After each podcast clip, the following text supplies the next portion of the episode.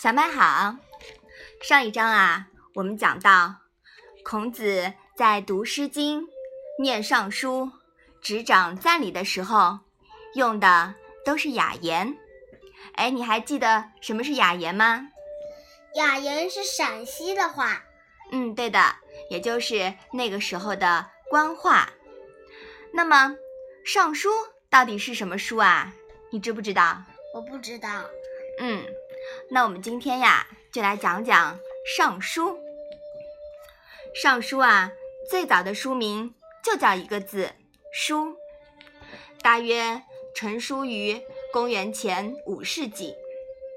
传统的《尚书》呢，由浮生传下来，考证为上古文化三坟五典的遗留著作。《尚书》啊。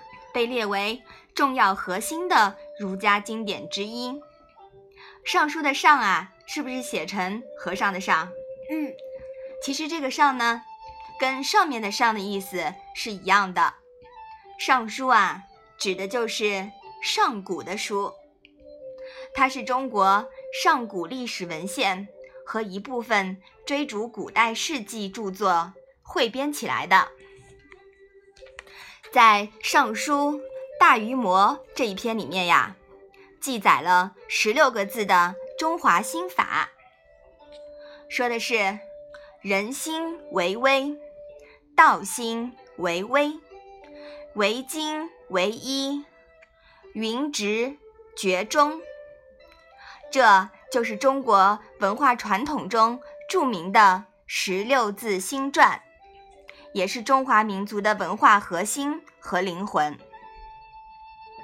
孔子晚年呀，集中精力整理古代典籍，把上古时期的尧舜，一直到春秋时期秦穆公的各种重要文献资料汇集在一起，经过认真的编选，选出了一百篇，重新命名为《尚书》。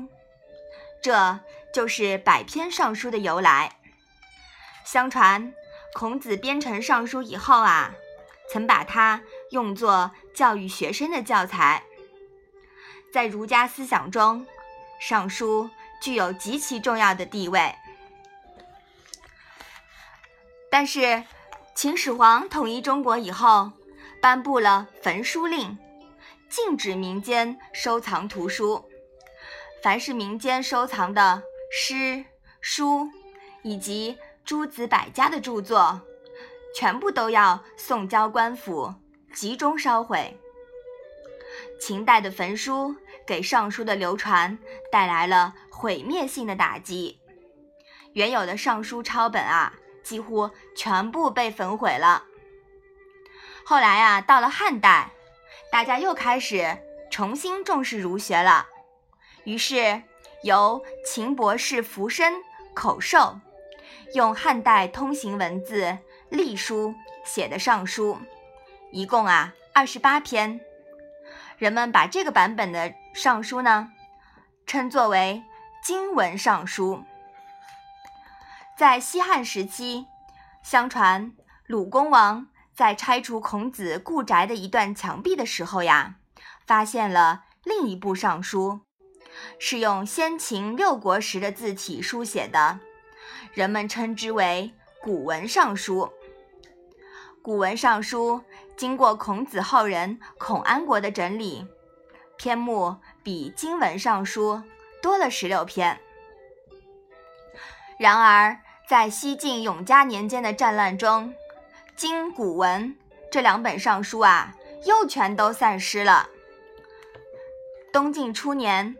豫章内史梅泽给朝廷献上了一部尚书，包括经文尚书三十三篇。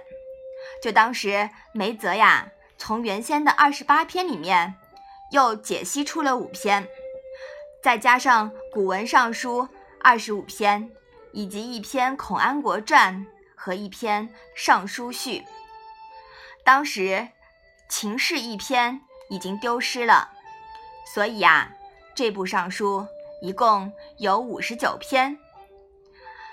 我们现在流传了两千多年的尚书，大多是根据梅泽所献的这个本子编修的。哇，尚书的故事好好听呀！嗯，很曲折，是不是啊？嗯，是呀。所以说呀，一本书、一种文化要留存下来是很不容易的，是吗？嗯。所以说呀，我们现在学习这些经典的文化著作，以后呀，也要努力为了这些文化的传播做出贡献，是吗？嗯。希望我们。老祖宗给我们留下来的这些优秀的传承，能够一直流传下去。好的，我们今天的《论语》小问问呀，就到这里啦。谢谢妈妈。